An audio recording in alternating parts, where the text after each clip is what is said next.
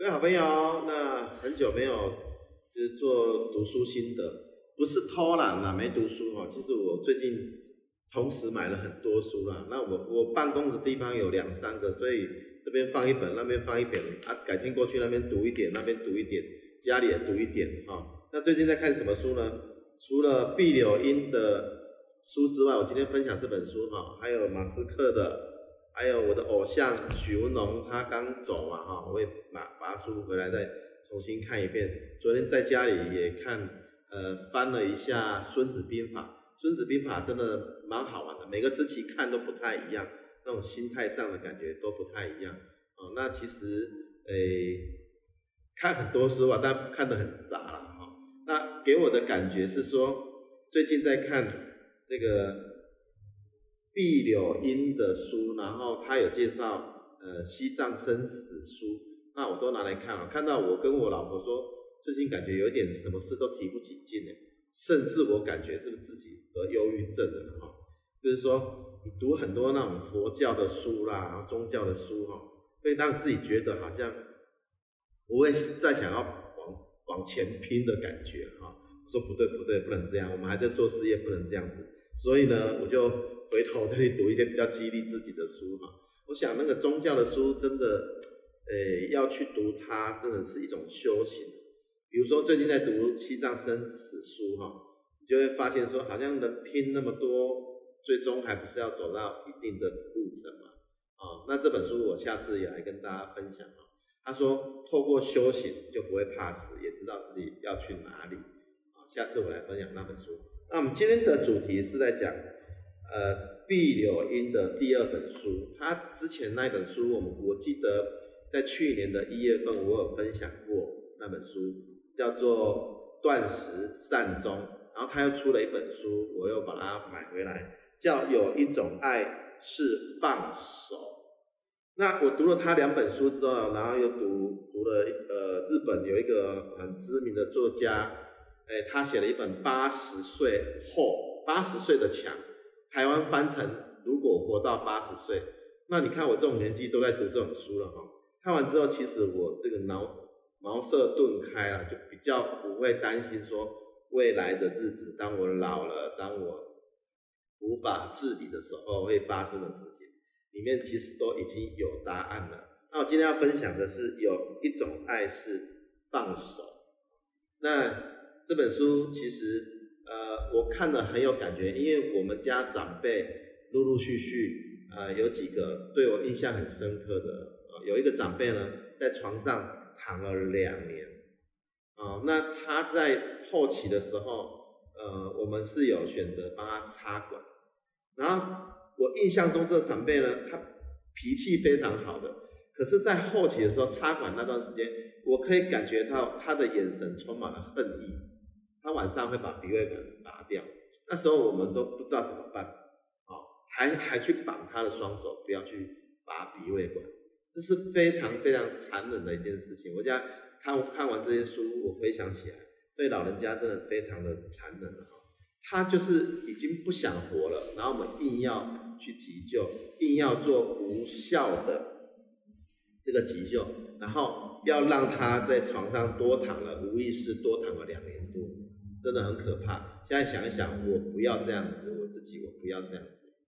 还有个长辈呢，他得到失智症。那后期我去探望他的时候，有一次我真的很伤心，我差点掉下眼泪。我看到他拿起这个玉米在吃的时候，他很痛苦的吃不到。我在旁边不知道怎么办，啊，我就感觉他他很饿，但是他在吃东西是是很很吃力的。是，但这个长辈比较幸运，他就是很快的时间他就离开人世的啊，很多很多这样的例子，在书上有写，呃，因为在呃整个全世界的医疗体系的蓬勃发展，在一九六零年之后呢，以前我们的长辈哈，我们都是在家死亡的，现在哈八九成都会在医院死亡啊，所以有有人这样形容哈。人间的地狱就在医院里面，这个是我自己都在探讨，说未来我可不可以不要走上这样的路啊？啊，所以诶这一阵读了这几本书之后，我其实找到答案了。其实我们不用走到那那条路啊。那政府的法令也在修改，那我们就正式的进入这本书的一些内容。等一下我也翻一些例子来跟大家做一些补充啊。他说呢，在以前啊，在家自然死亡啊是很传统的啊，那现在就很奇怪，因为这个医疗的进步，在一九六零年之后，就变成大部分的人都会在。医院死亡，那这个医生呢，毕柳英呢，他其实在宣导一个东西，就是不要去做无效的医疗，啊，尤其全民健保之后呢，这个这个事件更多，因为医生要生活嘛，医生会选择全民健保有支付的方式，他们当然会建议这个家属把病人留在医院，啊，这个我觉得蛮可怕的哈，所以呢，就会很多生不如死的悲歌啊。而且呢，病人他没办法自主。书上有问到一个，我觉得我也常常这样去问我的朋友。我说有一天如果，呃，我们要好活还是要歹活还是好死？每个人都希望说我要好好的死，我不要歹只。是当遇到自己的家长，比如说我的爸爸、我的妈妈，在那种危急的时候，医生说这救了也没用，你会要救吗？一定大部分的人会请医生说尽力抢救，多少钱都没关系，请帮我的爸爸妈妈救起来，都是这种结局。可是换个角度，如果是你，你愿意被救吗？因为无效的急救跟有效急救这是差别很大的啊。所以我们现在慢慢步入高龄化啊，呃，以平均以平均来讲，我们大概会有八年到十年的时间会躺在病床上啊，而且是无意识的。现在想起来就觉得蛮可怕，所以呢，要找回生命的自主权，拒绝无效的医疗啊，拒绝无效的医疗。那我就来翻一些里面的内容跟大家来做分享。其实非常非常多的例子啊，这本书很值得啊。如果家里有病患啊，有比较呃没办法自主的病人、亲人，我觉得蛮值得。来推广这本书的。在台湾，二零一九年开始实施《病人自主权利法》，四年前啊，这个这个真的太难得了，因为之前富达仁不是一直要求要，呃，台湾希望可以通过这个叫什么法？通过这个，诶，那个叫什么？傅达的那个叫什么？安安乐死啊哈，后来就是没通过，他才去欧美去做这件事情。那个四年前的病人自主法，它主要是讲说，除了末期的病人之外，还增加不可逆、昏迷、永久植物人的状态及重度的失智。像比如说，我我有个长辈哈，真的躺在床上二十年，太可怕。那这本书都有解决的方式哈，啊，极度这个失智的民众可以签立。预立医疗决定书，哦，这是台湾的一个很大的进步啊！但是实施了四年哈，其实我们真正呃有去预立的，因为它还是有一点难度，就是要医生诊断，还要付三千多块，然后就可以在我们的健保卡注记。我记得我我这个 COVID-19 之后呢，我就有一点，有一次我要去打羽毛球，都还没打，心跳跳到一百二，我就跑去医院给医生看。医生把我的健保卡插进去，他就说：“哦，你那么进步啊，你已经已经有预立说不要做急救这件事情。”我说：“对，我们全家都已经做这样的事情了。”好，那现在还有就是说，遇到这些情形的时候，可以拒绝心肺复苏，啊，可以拒绝维生医疗，可以拒绝人工营养及流质喂食。啊，其实这一点来讲，我觉得台湾还算，呃。在进步当中了哈，所以摒除这些，我觉得我有一天如果呃我老了，我我我没办法自理了，我宁愿选择我要好好的走，我要好好的走。那以民调的显示，有百分之九十以上的人想要在家善终，啊，偏偏医疗普及之后，百分之八十左右的人死在医院。医院其实，如果各位有亲有机会去看的话，医院其实就是人间的最大的一个地狱，很可怕啊。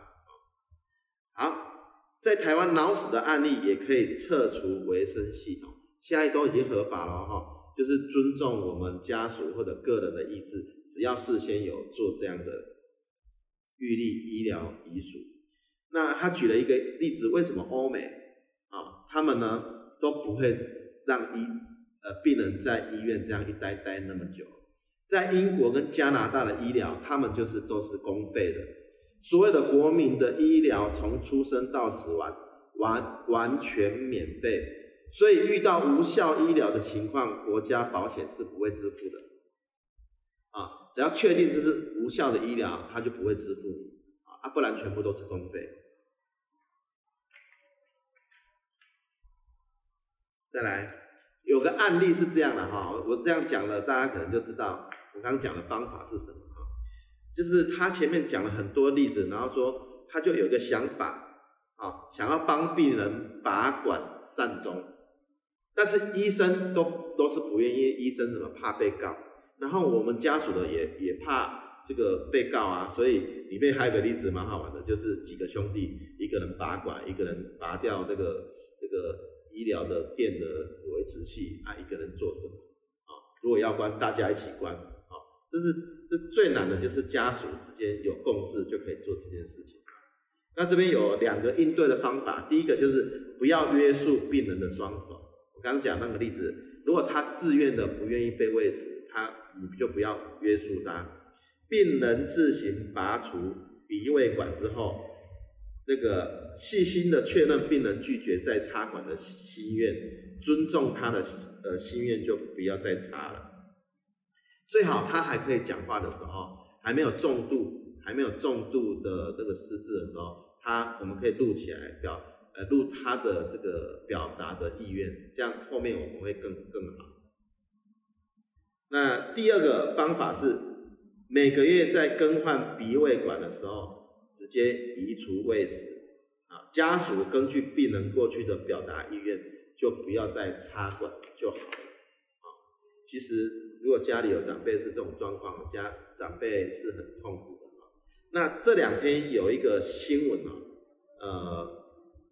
来念一下，他说：“病人自主法上路已经四五年了，但是真的去做预立遗嘱的人真的很少了，而且要自费，有些人就会抗拒。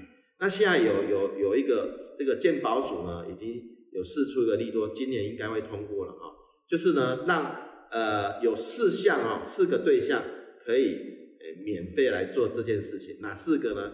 第一个就是。”符合病人自主法哈末期病人的条件啊，他已经符合这种条件了，这个就不用花花这笔钱。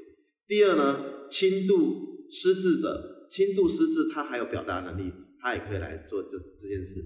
第三呢是啊，依照呃病人的这个主法第十四条啊，有告诉你，这边看第十四条啊。这个公告，那个病人病患啊，公告了十二种疾病，这种罕见疾病这些都可以了。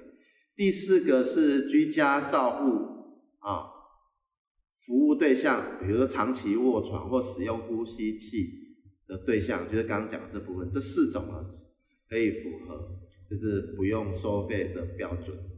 那这本书真的很这个建议大家来看。里面有一句话，我看了之后心惊肉跳。他说：“医生呢，把它写下来了。他说：医生呢，本来就是救人的哈，但是呢，有时候有的时候会变成让病人的极度痛苦的活着，啊，这是医生的责任嘛？啊，我想医生也很无奈，要立法要赶快通过，啊，这个可以造成这个呃很多社会不必要的浪费都可以解决。”那今天我就跟大家分享到这边，谢谢。